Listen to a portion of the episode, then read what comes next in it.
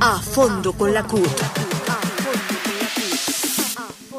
El gobierno de Duque sigue avanzando hacia un gobierno totalitario que ni dialoga ni negocia. Así lo demostró en el 21N Luego, en medio de la pandemia, cuando se les puso el pliego de emergencia. Hoy viene con el segundo paquetazo, con IVA al 19%, retención en la fuente a salarios de 2 millones y medio y luego de 1.700.000 para cumplirle a las centrales de riesgo para el pago de la deuda externa y comprarse unos cuantos aviones. Nada de renta básica, nada de subsidio a las nóminas y ahora quieren atropellar la movilización social mediante fallos inconsistentes que incluso tienen problemas de fechas y además prohíben unos supuestos permisos que no se necesitan en las marchas y ponen a depender la movilización de la inmunidad de rebaño. Esto hizo que según los mismos medios de comunicación el 75% respaldó el paro y esto se vio masivamente en las calles el día 28. Seguiremos adelante movilizándonos por paz, vida, democracia y contra el segundo paquetazo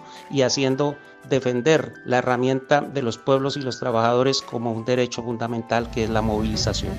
A fondo con la CUT.